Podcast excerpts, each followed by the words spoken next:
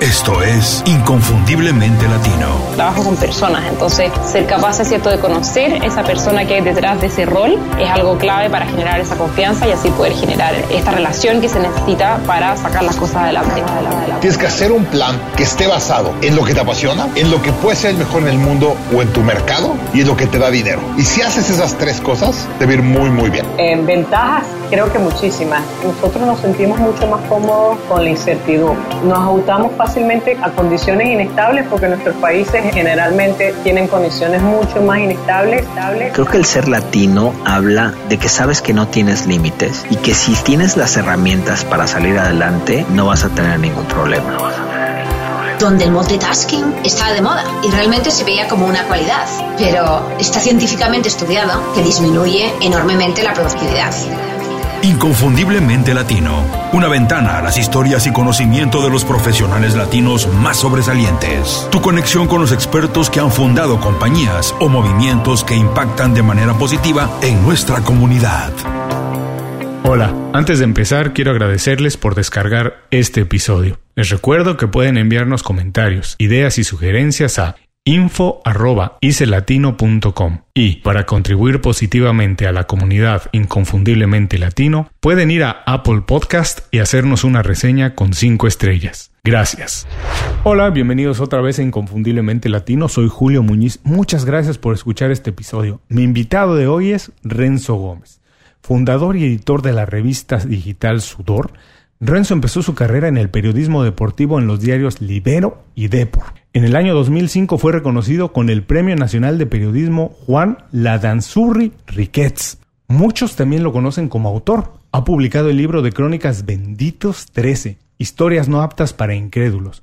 Hoy, como fundador de la revista Sudor, divide su tiempo entre coordinar, editar, escribir y la parte administrativa. De eso nos va a platicar hoy cómo es que lo hace. Renzo, muchísimas gracias por hacer tiempo para platicar con nosotros en Inconfundiblemente Latino. Cuando te preguntan a qué te dedicas, ¿cómo lo explicas? ¿Qué dices para que todos entiendan? ¿Eres periodista? ¿Eres escritor? ¿Eres editor? ¿Eres eh, emprendedor? ¿Qué eres? Muchas gracias, Julio. Este, encantado de estar en tu programa. Eh, soy alguien que, que, le gusta contar historias y, y trabaja mucho para contarlas de la mejor manera. Creo que en eso se resume todo. Buenísimo. Entonces, con eso en la mente, yo espero que hoy nos cuentes la tuya, porque yo estoy seguro que una vez que haga el programa muchas personas se van a sentir inspirados después de escucharla, así como yo me sentí cuando vi tu trabajo. Eres una persona muy inquieta, lo vimos en tu biografía y lo he visto en todas tus redes sociales. Sé que trabajas en varias cosas o por lo menos como editor estás viendo varios proyectos al mismo tiempo. Platícame hoy cuál es el que más te apasiona, cuál es el que te saca de la cama en la mañana temprano corriendo para la oficina o el que no te deja dormir y por qué.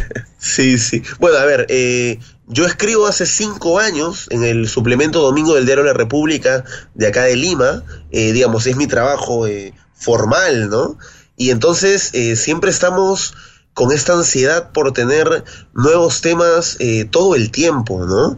Eh, esto lo llevo en paralelo a, a sudor, ¿no? Entonces, ahí como el espectro es súper amplio, pues bueno, ahorita es, esta semana estoy trabajando, tú sabes pues que eh, a inicios del, del, del, 2000 hubo un destape de corrupción aquí en el Perú. Se descubrió a través de, de, videos la corrupción del régimen militar y justo está por salir una película que se llama Caiga quien caiga, eh, que, que, nos recuerda a esa época eh, para no repetir lo, los errores. Eh, y a la vez estoy, pues acabo de entrevistar a Juan Manuel Robles, un escritor peruano, también periodista, cronista, que, ha escrito un libro de cuentos eh, sobre la memoria, ¿no? Sobre cómo la tecnología eh, está de alguna manera eh, manejando nuestra memoria y, y, nos habla de un escenario pues bien complicado tipo Black Mirror incluso, ¿no? Bueno, qué interesante, Do, como dices, dos aspectos bien amplios, vamos a seguir muy de cerca tu trabajo, vamos a estar pendientes de cómo van evolucionando ambos para cuando finalmente estén publicados los vamos a leer con muchísimo gusto. Ahora, Renzo, para todas estas personas que nos escuchan, tú sabes, el, el, el podcast lo escucha la gente cuando está haciendo ejercicio o cuando va de camino a la escuela o al trabajo y Ajá. le estás hablando al oído a las personas, te escuchan con mucha atención. Para todas esas personas que están pensando que a lo mejor como tú, el periodismo o escribir o como tú lo llamas, contar historias, es su vocación, ¿qué consejos les puedes dar? En un minuto, darles dos o tres pequeños consejos de cosas que tienen que empezar a ver, aprender, hacer, entender, que tienen que empezar a enterarse. ¿Qué les dices? Bueno, en principio, eh, alguien que, escribe historias tiene que ser un gran planificador, ¿no? Mm. Eh, es una palabra dura, no es una palabra, digamos, tan literaria, tan amigable, pero en general uno tiene que ser un planificador, primero, hacia qué personas eh, entrevistas, si vas a hablar de, un personaje o, de un reportaje, qué preguntas haces, llegar con, digamos, con toda la información posible, tener todo el universo, que no se te escape nada, eh, y luego, a la hora de la escritura, pues eh, es un sufrimiento, sí, pero también es un placer, sobre todo cuando acabas, cuando te levantas de la silla, y tiene que ver mucho con qué escoges. Eh, primero, tienes que escoger qué contar y luego cómo contarlo. vas armando pues una especie de, edificio y pones ladrillo a ladrillo, eh, que son tus párrafos, y tú sabes pues el, lector eh, es un tipo que está sujeto a muchas distracciones, que te puede dejar en cualquier momento, es un lector infiel, y, tú tienes que tener el poder de seducirlo eh, y eso solo se consigue con planificación. Así que si, algo tendría que decir, es eso. Wow, mira, qué curioso porque me parece que es una habilidad no necesariamente o no exclusiva, quiero decir, de alguien que se dedica a contar historias. Es una habilidad que en realidad todos en cualquier profesión deberíamos cultivar y deberíamos trabajar porque sin un orden, la verdad es que es bien difícil alcanzar objetivos. En tu caso, ese de atrapar al lector, de que no se vaya, bueno, para conseguir eso, como dices, hay que ser muy organizado. Ahora, ¿Cómo encontraste tu vocación, Renzo? No es fácil. Hay muchas personas que les toma dos, tres, cuatro intentos. A mí mismo me tomó intentar varias cosas antes, pero además yo lo celebro intentarlo, porque yo creo que es bueno equivocarse y aprender y llevarse esas experiencias de una industria o de una profesión a otra. En tu caso, ¿cómo fue? ¿Cómo descubriste tu vocación? ¿Cómo dijiste, esto es lo mío, a esto me quiero dedicar? Sí, claro. A ver, en principio yo fui un niño que fue bulleado en el colegio por no saber matemáticas, ¿no? Hay que partir de eso este, realmente estaba muy grave. Y bueno, eh, era increíble porque habían compañeros míos que me decían, pero ¿cómo puedes sacar tan altas calificaciones y en el otro puedes sacar este eh, 0,5 y así, ¿no? Bueno, aquí en Lima se, se, califica del, del 1 al 20, así que más o menos te darás cuenta cuánto sacaba, ¿no? Este, y bueno, yo creo que esto inicia ahí en el colegio porque en los recreos eh, yo me quedaba en el salón y, me inventaba historias y mis compañeros eh, se, sentaban alrededor mío a que se las contara. Eh, eran historias, digamos, poco trágicas que yo inventaba en, ese momento. Este, y luego, en mi colegio pues había esto del clásico periódico mural, ¿no? Y entonces en mi casa siempre se compró eh, muchos diarios y entonces yo leía mucho desde muy pequeño y bueno, empecé a escribir en el periódico Mural desde, muy chico, ¿no? creo que es un inicio igual que se repite en varios y luego cuando ya fui grande, pues lo tuve muy claro, ¿no? Este, eh, de hecho, si hubiera, si hubiera existido esto de la escritura creativa, que, es una carrera que, todavía está como máster acá, que no existe en pregrado, pues lo hubiera seguido, ¿no? Pero el camino de la escritura eh, a mí me emocionaba mucho eh, y sobre todo conocer eh, personas de, carne y hueso y salir a la calle eh, y entonces eso te lo, te lo, te lo da el periodismo. Así que la decisión fue, fue muy rápida. Ahora, era algo que te llamaba, te gustaba, como dices, desde muy pequeño, en la escuela es algo que sentías como que era donde te sentías realmente a gusto y donde además sentías que tenías las habilidades porque dices, sacabas buenas notas. De ese punto a donde estás ahora, de haber escrito en, buen, en diarios importantes en Perú, en tener tu propio emprendimiento, en tener la página, la revista digital Sudor, no pasa de la noche a la mañana. ¿Tú cómo lo visualizaste? Tú dijiste, bueno, para ganarme un espacio en el mercado tan competido, porque mucha gente quiere hacer hoy esto, voy a hacer X, Y, Z. ¿Cómo dijiste? ¿Qué dijiste? ¿Cómo te sentaste? ¿Lo visualizaste? ¿Cómo dijiste? Esto es lo que yo voy a agregar de valor. ¿Cómo fue? Sí, bueno, a ver, este, digamos, hay, hay que remontarse al, a mi primer emprendimiento, que más o menos fue en el 2009, ya, ya hace casi 10 años, qué miedo, cómo pasa el tiempo. Eh, yo estaba en la universidad, estaba en los primeros ciclos y junto a unos amigos este, dijimos, oye, a ver, si es tan difícil, porque la verdad lo es, entrar a diarios, entrar a medios de comunicación, cuando todavía eres estudiante, es muy complicado entrar, eh, la, profesión no es, no es como otras eh, que tú te enteras eh, fácilmente por avisos clasificados, aunque existen bolsas de trabajo, pero a veces no te enteras, están a la mano, y entonces dijimos, vamos a crear nuestro propio medio, y ese medio se llamó Corazón para Ganar. ¿A qué aludía? Eh, no sé si sabes, a ti que te gusta mucho el fútbol, que existe un equipo aquí en Perú que se llama Alianza Lima, ¿no? Claro. Y, y, entonces, pues con nuestros amigos, que algunos no eran hinchas de Alianza Lima, más bien eran del rival de Universitario, pues cubrimos todo lo referente a Alianza Lima. Eh, y lo hicimos a un nivel muy profesional. Eh, creamos un, un, blog, en esa época pues los blogs estaban de moda, y, entonces lo alimentamos yendo a entrenamientos, eh, cubriendo Copa Libertadores, eh, yendo a provincias, otros departamentos, y todo lo costeamos muchachos que teníamos 21 años más o menos. Eh, incluso viajamos a Argentina, viajamos a Bolivia, porque esa época hubo Copa Libertadores afuera, y entonces eso me dio que pensar, porque en paralelo yo al año siguiente entré a, mi primer diario, al diario Libero, aquí un diario deportivo, y siempre me quedó eso de que es distinto tener tu propio medio, eh, eh, tú lo vas moldeando, tú le pones corazón y, bueno, este ya hace un par de años, Quique Laos, que es un, periodista pues que, yo admiro muchísimo, él este, trabajaba aquí en otro diario de la competencia y, bueno, eh, él se fue a estudiar a Argentina y a Argentina se le, se le ocurrió esta idea pues de, Sudor, que era una revista, que es una revista con otro enfoque del deporte más eh, que revalora esta condición cultural eh, del deporte y que, se pueden explicar otros temas. Y bueno, nos juntamos como se juntan las personas pues a, a, charlar con una cerveza este, de las cosas importantes y surgió Sudor, ¿no? Y bueno, Sudor ya, ya tiene un poquito más de, más de un año, ¿no? Bueno, así que descubriste, digamos que en el camino, lo que ibas a hacer diferente haciéndolo. Sí, sí, sí, se puede decir que sí, sí, es cierto, es verdad, es verdad. Bueno, no se despeguen, vamos unos segunditos a un corte y regresamos con más de mi plática con Renzo Gómez. Platica con nosotros en Facebook, Twitter o Instagram. Búscanos como IC Latino. Sé parte de la comunidad. Continuamos.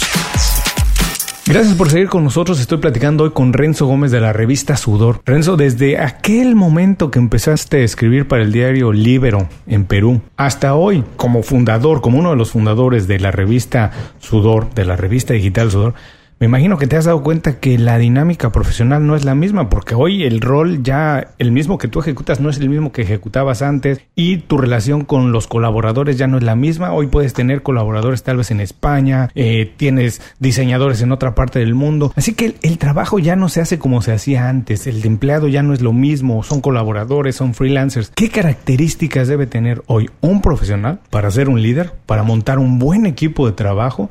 Establecer una visión y que todos lo sigan para alcanzar un objetivo. Naturalmente es muy importante el trato, ¿no? Este, creo yo que eh, a partir del trato en general, eh, las demás personas pues eh, se comprometen con el proyecto y lo sienten suyo. A veces eso es un poco complicado y por lo nos ha hecho bastante sencillo explicarles de qué se trata Sudor y al toque, digamos, les ha gustado la idea, y los hemos hecho partícipes de, esto, ¿no? Si bien, claro, hay distancias este, físicas, pero en ese sentido la tecnología nos, ha acercado, ¿no?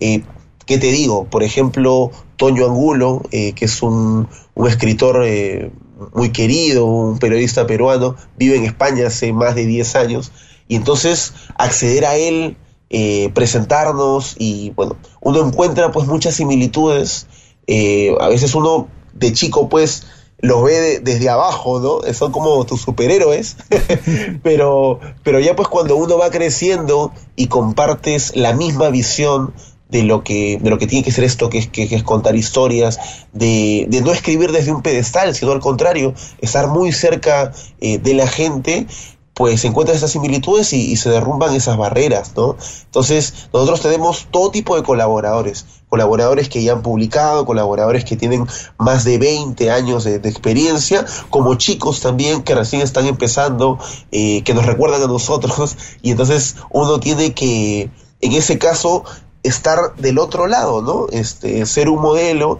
y poder eh, traspasarle pues este, este conocimiento que tenemos en estos añitos de carrera, ¿no? Me gustó mucho esta parte de tu respuesta que dices que lo dices tú de una manera muy sencilla, pero no es fácil llegar a trabajar con las personas que uno admiró que de alguna manera te formaron. Y eso se hace únicamente con trabajo serio, comprometido, con tener una visión clara de lo que uno quiere hacer, porque además hay que vendérsela, la tienen que comprar, pero hay que hacer un trabajo profesional, serio, para que además ellos se interesen a trabajar en eso. Y eso me parece muy importante y además me parece que todos haciendo un buen trabajo tenemos esa posibilidad. Hoy en día, como dices, las barreras se rompen si hacemos un buen trabajo porque podemos tener acceso a personas que antes parecían muy lejanas. Ahora, para llegar a eso, me imagino que a lo largo de tu carrera ya mencionaste algunos en el camino, pero me imagino que has tenido por ahí alguien, algún mentor, alguien que sea como guía o inspiración. Si es así, ¿quién fue y qué fue lo que más le has aprendido, Renzo? Sí, bueno, eh, yo creo que la, escuela de la revista Etiqueta Negra eh, marcó un hito aquí, ¿no? Eh, se creó a inicios del 2000, este, y, en ese sentido, Julio Villanueva Chan, pues el, el fundador de, de la revista, al que, digamos, conocí pues como, como tallerista, eh, como lector, naturalmente primero como lector, este, a pesar que eh, él ha escrito algún artículo para la revista, pero sino que más bien ha sido un asesor cotidiano, por decirlo así, ¿no? Este, uno cuando se junta con, con Julio, pues uno sale maravillado, ¿no? Eh, y así hemos tenido muchas personas que, que se han acercado a nosotros. Y Julio, bueno, como te digo, eh, lo he leído desde muy chico, y, los, y digamos, los que también, los primeros eh, fundadores de Etiqueta Negra, eh, han colaborado con nosotros también, como Juan del Robles, este, como Marco Avilés, este, y entonces ha sido un poco ese el camino, ¿no? De, de, la crónica periodística. ¿Y qué es lo que más les has podido, digamos, absorber, Renzo? la rigurosidad, eso, este, apelando pues a, a este concepto de, Gabriel García Márquez, que, que, es este una crónica, es un, cuento, pero de verdad, ¿no? Eh, y, uno, no tiene pues que, alterar la realidad para, para que tu historia quede mejor, ¿no? Al contrario, al contrario. Eso, eso es un precepto que, que se debe tener muy claro y que esto no es fruto pues de, de, alguna intervención divina, que la inspiración llega pues eh, no, al contrario, o sea, esto es mucho trabajo, eh, tiene que ver mucho con un trabajo de obrero, diría yo, eh, y después, eh, en un momento, las palabras, pues, van encontrando su lugar como, como un rompecabezas. Por supuesto, como dicen, ¿no? Los amateurs esperan que la inspiración llegue, pero los profesionales se sientan todos los días enfrente de la máquina, de la computadora hoy, a la misma hora, a escribir, como dices tú, a trabajar, esperar que las ideas se vayan formando, pero eso a base de trabajo diario. Y me imagino que como contador de historias, como periodista, debe ser una persona, como dices, de hábitos muy establecidos. Porque muchas veces los hábitos son los que nos llevan al éxito más que y realmente el talento natural que tengamos para eso. En ese sentido, ¿qué hábito personal consideras que es el que más te ha ayudado, el que más ha influido en que hayas alcanzado los logros que has alcanzado?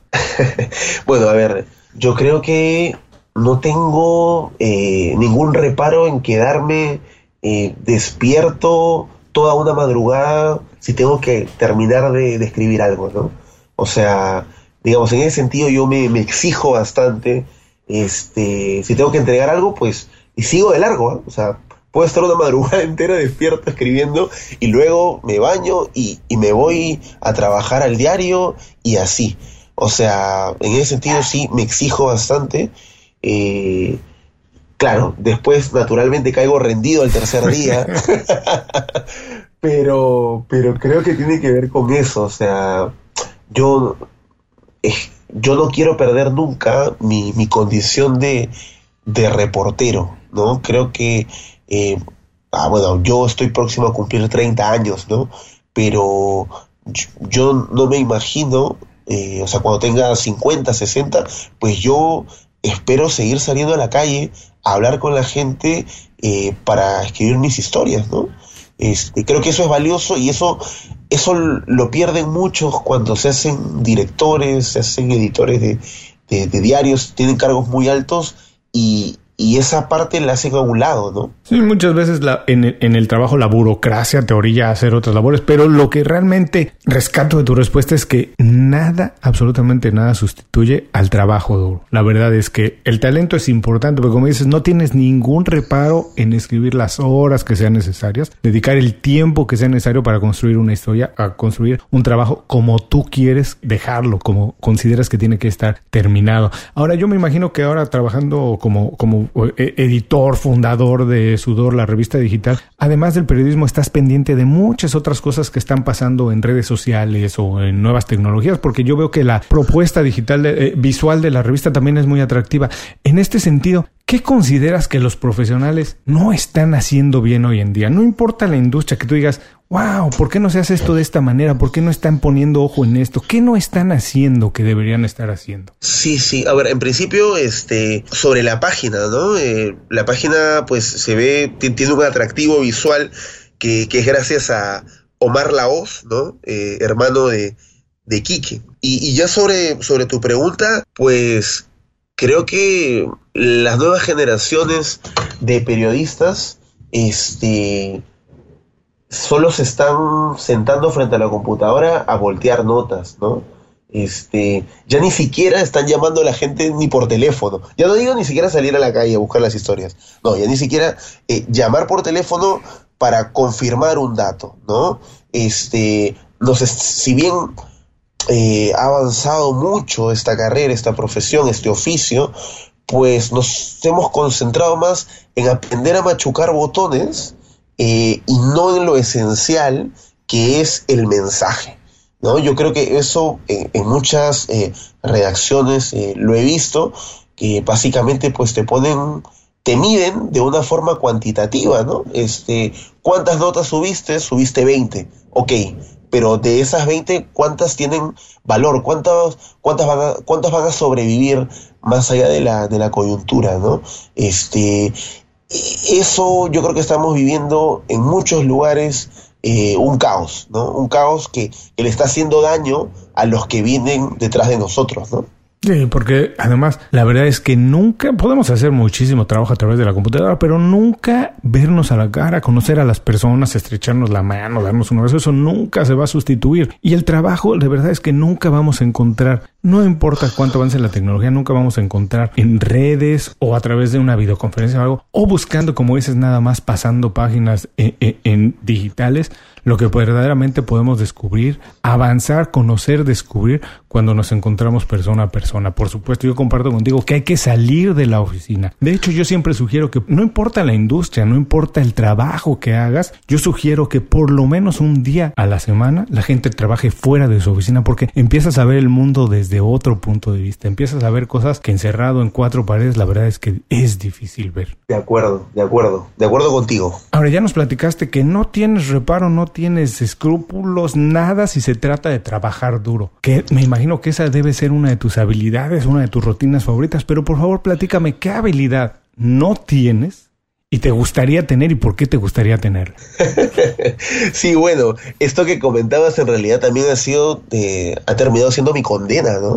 Porque este libro, eh, este año mejor dicho, eh, ha sido un año pues que, que, la revista tuvo este proyecto de, de cubrir el mundial eh, de los 64 partidos, tuvimos, eh, hemos tenido pues colaboradores de lujo, pero implicaba mucha responsabilidad. Y también este año, en abril, publicamos un libro junto, junto a Quique Lagos, ¿no? Entonces, eh, eso nos dejó extenuados y a mí me dejó, digamos, si ya tenía 10, no 10, varios kilos de sobrepeso, pues ahora tengo más todavía, ¿no? Entonces, este, yo creo que envejecí 10 años en solo estos seis meses, ¿no? dime, dime. No, no, adelante, adelante. Sí, entonces, este, eso, eh, yo creo que hallar el equilibrio es lo complicado, ¿no? Este, eh, y eso pues se da con el tiempo y con la disciplina, ¿no? Este, porque al final es un tema también de, de ordenarse, ¿no? Eh, claro, cada uno tiene su momento, su hora, su lugar para escribir, tiene, tiene sus manías, pero, pero también es cierto pues que uno debe preocuparse pues por, por su salud. Completamente de acuerdo. Y sabes, yo siempre me gusta mucho esta metáfora. Cuando viajas y te explican las instrucciones de que si algo pasa en el avión, que te dicen que caerán las mascarillas de oxígeno y que no importa quién esté a tu lado, a lo mejor es tu, un niño pequeño, tu hijo, no importa quién esté, primero te tienes que poner la mascarilla, porque si tú no estás bien, no puedes ayudar a la otra persona y es muy probable que los dos mueran. Y tienes toda la razón, y tienes toda la razón tú en el sentido que cuando algo nos gusta, nos metemos de lleno y hay veces que nos olvidamos de nosotros mismos, pero hay que parar la bola porque en serio, entre mejor estemos nosotros, vamos a entregar un trabajo de más calidad. Si estamos más lúcidos, podemos escribir mejor. Si estamos más lúcidos, podemos hacer nuestro trabajo de mejor manera y al final del camino vamos a entregar un trabajo que la gente va a agradecer más. Pero cuesta trabajo, como dices, encontrar el equilibrio es lo más difícil. Eso cuesta mucho trabajo y eso, como dices, se alcanza únicamente con la madurez, con el tiempo y a lo mejor después de unas libras, ¿no? Con unas libras encima, unos kilos. Claro que sí, claro que sí. No se despeguen, vamos a un pequeñísimo corte y rezamos con más de mi plática con Renzo Gómez. Visita www.icelatino.com. Inscríbete a nuestro boletín gratuito y recibe información y herramientas para impulsar tu carrera o negocio. Continuamos. Gracias por seguir escuchándonos. Estoy platicando con Renzo Gómez. Renzo, muchísimas gracias. Estamos entrando a la última parte de la entrevista. La idea aquí es un poco compartir tus secretos, herramientas, cositas que nos puedan ayudar a trabajar de manera más inteligente para tener una vida más o menos balanceada o conseguir por lo menos tener días más felices. En ese sentido, yo estoy seguro que tú lo sabes hacer muy bien porque es uno de los secretos de ser un buen reportero. ¿Cuál es el secreto, la habilidad necesaria que se necesita para tener una buena red de contactos? Una red de contactos. Bueno, este, eso, eso se da con el tiempo, naturalmente, ¿no? Eh, yo creo que eh, después de cada comisión, pues siempre tiene que, tienes que cubrir, eh, digamos, conservar a, tus fuentes, ¿no?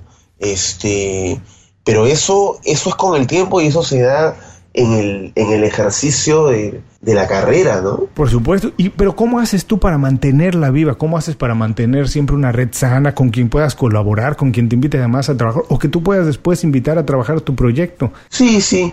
Bueno, este, bueno, el, el, contacto natural, pues, ¿no? Este, el, el, chat, encuentros, este, en la medida que se pueda, ¿no?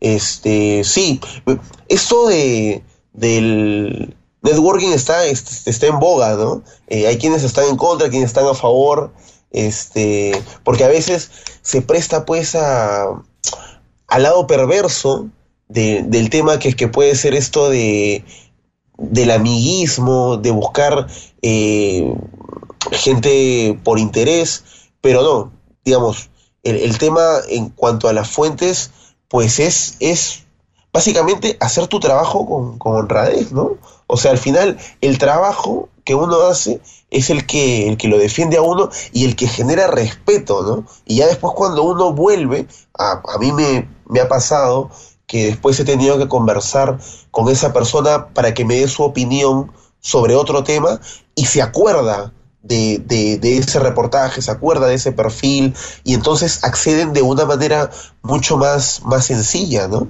Eh, y en cuanto a los colaboradores en la revista, pues bueno, cuando ven que, que hemos este, trabajado sus textos de, de una manera muy profesional, que han tenido muy, una muy buena foto, una buena edición, eh, etcétera, eso, ¿no? Eso habla por, por nosotros, ¿no? Por supuesto, la honestidad es vital para mantener una buena red de contactos, como dices, para que después puedas regresar a ellos y puedas trabajar una vez más con ellos. Por favor, Renzo, recomiéndanos alguna herramienta, aplicación, algo así como Google Calendar que utilices para trabajar y hacer tu trabajo más fácil. No, en ese sentido, este, lamento desilusionarnos.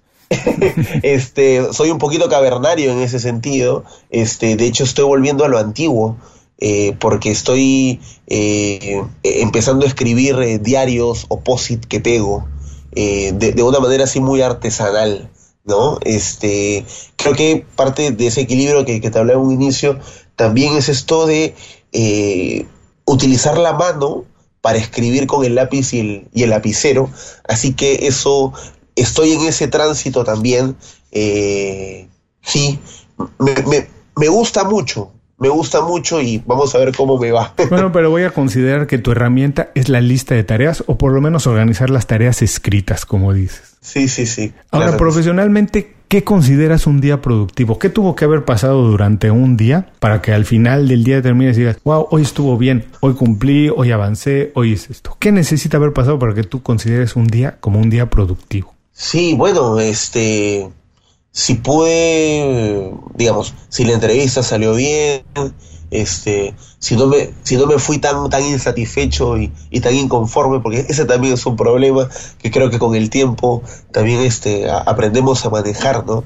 Eh, a veces uno es, uno es muy duro con, consigo mismo y a veces uno se va y dice, ¿y por qué no le pregunté esto? ¿no? ¿Por qué me olvidé? ¿Por qué no apunté? ¿Por qué no escuché?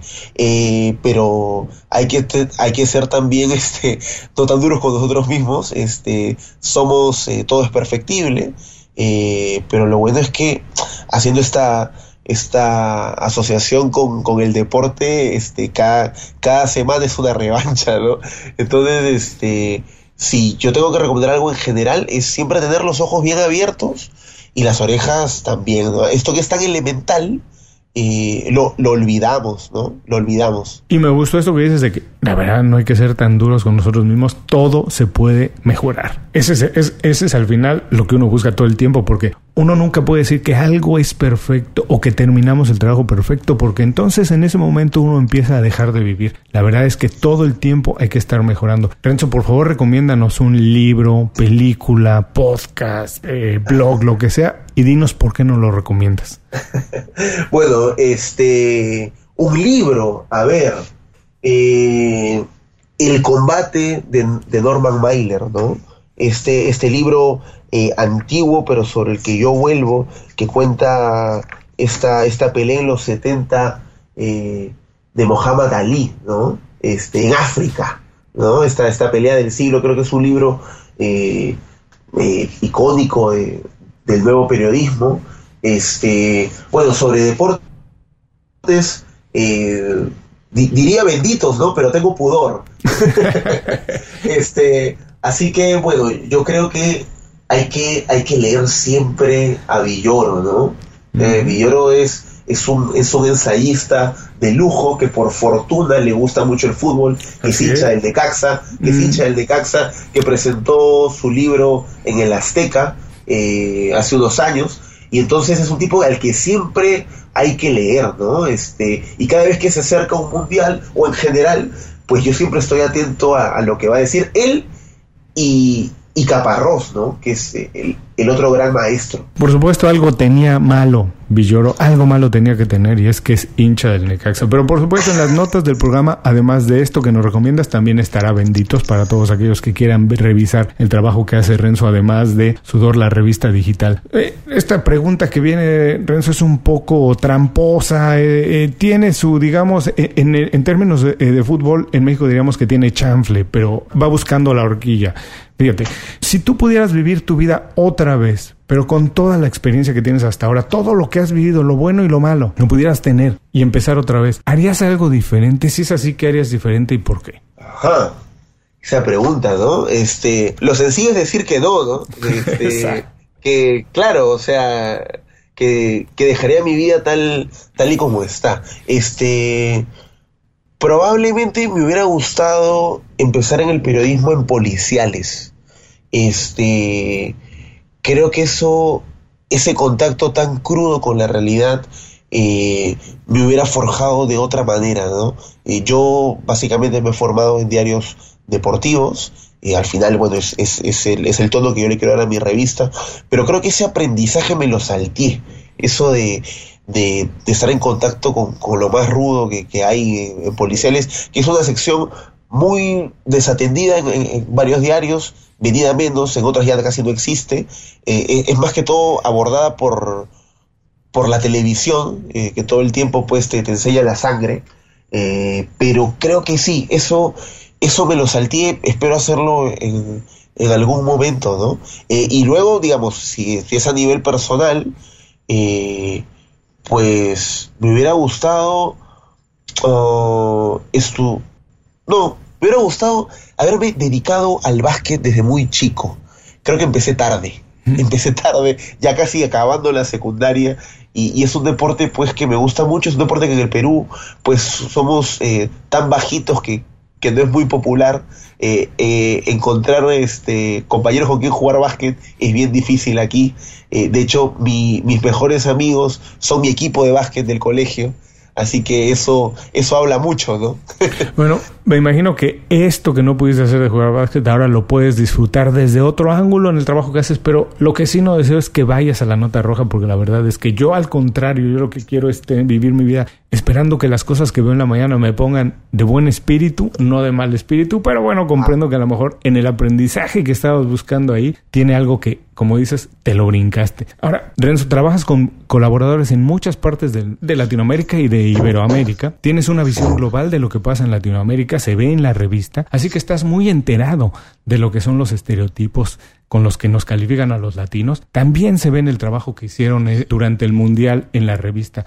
Pero para ti, por favor, para Renzo Gómez, ¿qué significa ser latino? Ser, eh, ser latino es ser hijo de, de una patria grande, y es, eh, es luchar todo el tiempo y es ganarte, eh, ganarte el día y que te cueste el doble, ¿no? Y, y ser además muy recursero, es una palabra que utilizamos acá, este, para poder rebuscártelas pues todos los días, ¿no?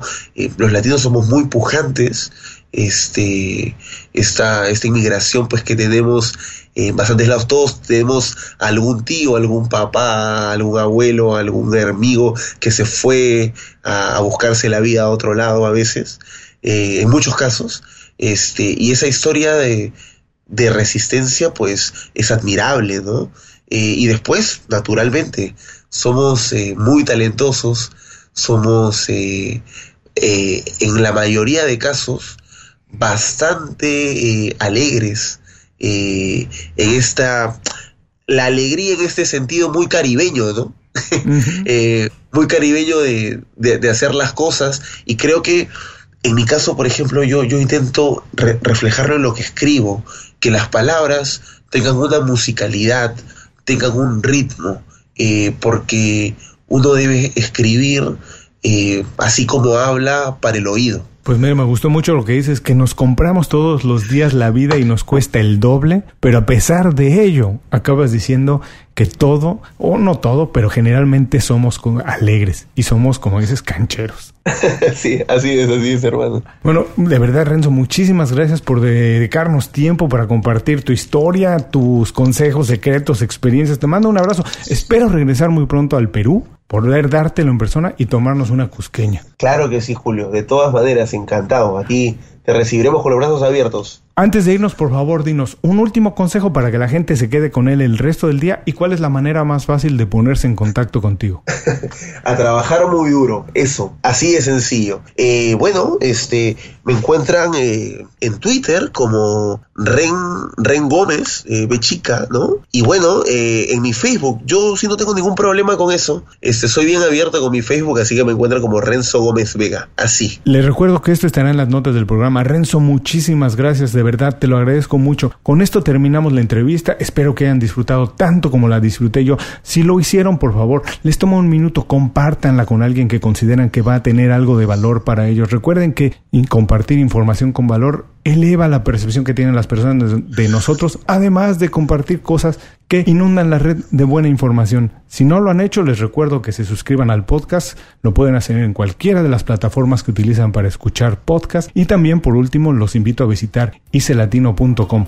Ahí podrán revisar todas las recomendaciones de Renzo, además de encontrar más de 100 programas como este llenos de recursos, ideas e inspiración. Hasta muy pronto. Inconfundiblemente Latino es una producción de Unofficial Media. Visítanos en www.icelatino.com para trabajar con nosotros. Impulsa tu carrera profesional o tu negocio con nuestras estrategias. Gracias por escuchar el episodio de hoy. Les recuerdo que pueden consultar la transcripción completa de la entrevista, la manera más fácil de contactar a nuestro invitado, así como los enlaces a sus herramientas y recomendaciones en www.icelatino.com.